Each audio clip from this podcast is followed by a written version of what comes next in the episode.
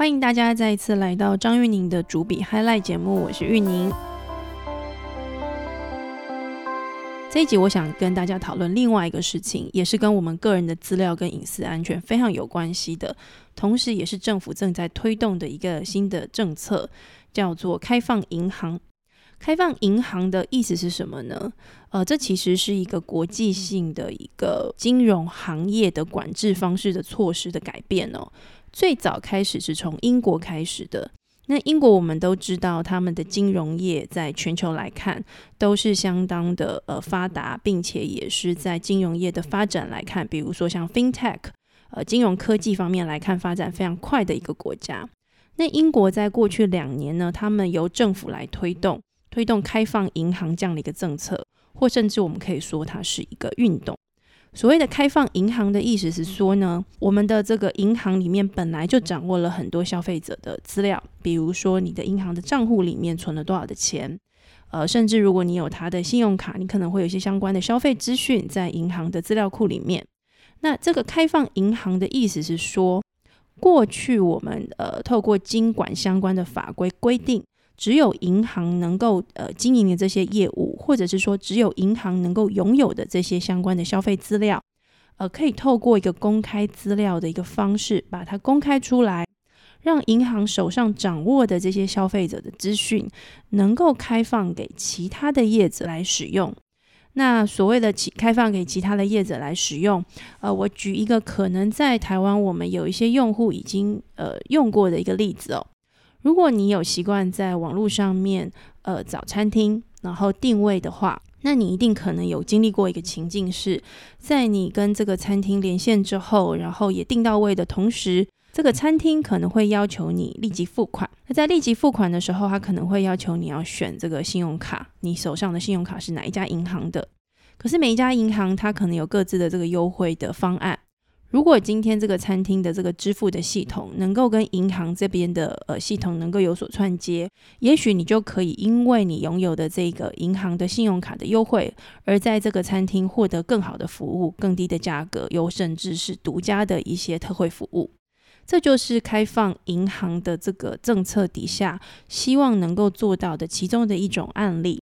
那台湾呢，在二零一九年的时候，由金管会呃推动哦，也希望能够跟上国际的脚步。我们都知道，FinTech 的发展，台湾一直长期以来都被呃不管是国内或者是国外的相关的业者认为，台湾相对来说在脚步上面是比较慢的。那很多时候，我们的新创业者，特别是软体科技圈的朋友，曾经尝试想要在 FinTech 领域推动创新或创业的人。都会感觉到一个氛围哦，就觉得今晚会非常的保守，那不太愿意在这些新的 FinTech 推动上面有一些比较大胆的措施。那从业者的角度看过来，会觉得台湾因此呢，在 FinTech 推动上面会比较慢，我们没有办法跟国际竞争。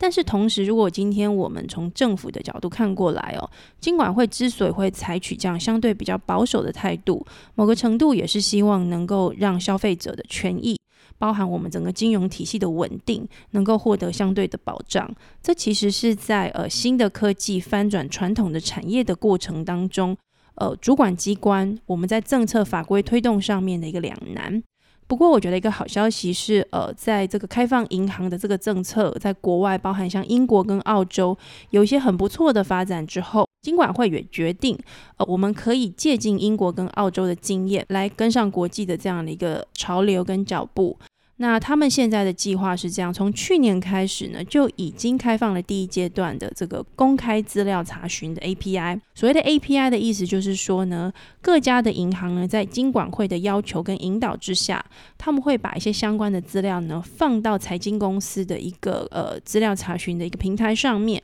那由财经公司他们负责把这个资料查询的，呃，这个相关的资讯的接口呢，也就是我刚刚说的 API 开放出来，让业者或是民间的其他的相关的第三方服务商能够呃来使用这些资料。那就金管会目前的规划来看呢，到二零二零，也就是今年，他们会进行第二阶段的开放，也就是消费者资讯的查询。包含我们手上我们自己在银行里面，比如说我们申请一些金融产品的资讯，或是我们的账户资讯，例如我们账户开户，或者是附属业务的申请，或是我们申请信用卡等等的相关的资料，都会在这个第二阶段的消费者资讯查询的阶段开放出来。那今年还有个第三阶段即将要进行的是这个交易面的资讯，也就是说，未来我们在银行里面透过信用卡交易的相关的支付啊等等的这些资料，也会在今晚会推动的这个开放银行政策之下的呃平台上面呢，也会透过 API 的方式开放出来，能够让这个呃第三方的服务业者能够知道。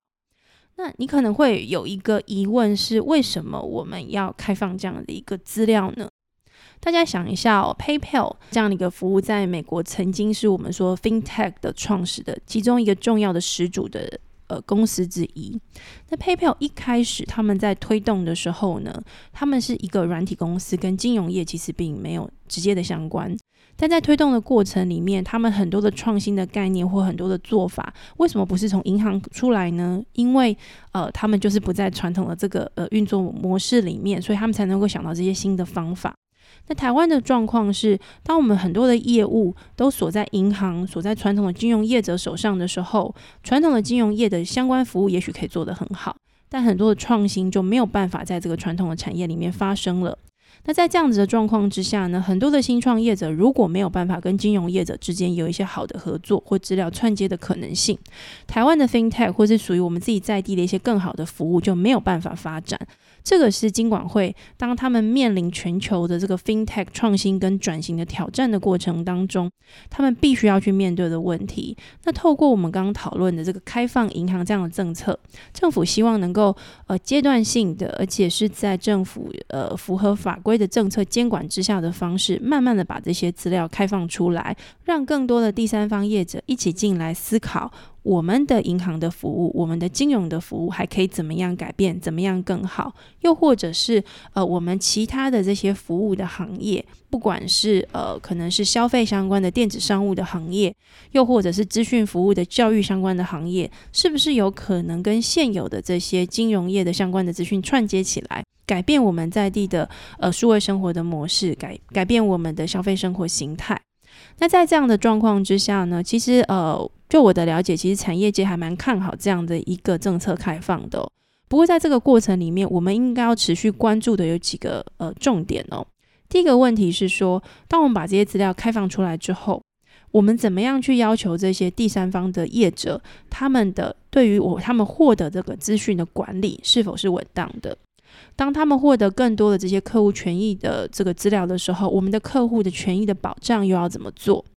当发生一些争议的时候，呃，这里面有包含了银银行，可能有包含了这个第三方的业者，也包含了消费者。当消费的争端跟争议发生的时候，这些争议应该要怎么样处理？它的损害赔偿跟它的资讯安全的标准应该要怎么样设定？这都是政府在推动这个开放银行政策的过程当中，会慢慢的浮现出来。呃，在我们的这个社会里面，让大家一起讨论的一个问题。那就我的了解，就现在这个银行工会他们所规划的时程哦，特别是跟资讯安全控管有关的这个题目哦，呃，金管会主委顾立雄他也特别有谈到，就是说，呃，台湾的做法基本上会这样采取这样的进程。因为呃，英国跟澳洲他们相对走得非常的快，那我们的基本原则是观察他们的做法，再来制定台湾的做法。也就是说呢，我们不太希望自己是走在最前面的那个呃做实验的白老鼠，但是我们也不希望我们太过于落后，所以呢，我就盯着英国跟澳洲这两个国家，依据他们执行的这个经验来决定我们的一些呃制定的呃安全，比如说我们的治安标准的制定等等的。那这个相关的议题呢，对很多的呃一般的社会大众来说都是很重要的题目，因为随着这个开放银行的政策持续的推展哦，我们很多的个人资料其实慢慢的都会呃透过这个 Open API，就是开放银行政策的这个平台上面慢慢被公开出来。那所谓的公开，并不是所有人都可以看到你的个人的资讯。而是开始有一些第三方业者可以去运用这些资讯，那我们也要持续去关注这些相关的服务。我相信对很多的新创业者来说，这也是个好消息，因为过去你曾经想象过的 FinTech 的服务的推动，过去不能做的，现在可能都有机会可以做了。如果你要关注相关的资讯的话，可以上财经公司或者是到金管会去洽询，呃，都有很多的呃相关的讯息会持续的开放出来。那我们的节目也会持续跟大家一起关注呃这样的一个政策带来的一些影响。接下来我们会邀请一些已经透过这样的一个开放平台呃提供服务的一些新创的第三方业者。请他们来跟我们的节目里面跟大家聊聊他们怎么做，呃，他们的做法怎么样保护我们的隐私权，但同时又提供给我们更好的新的数位生活。谢谢大家，拜拜。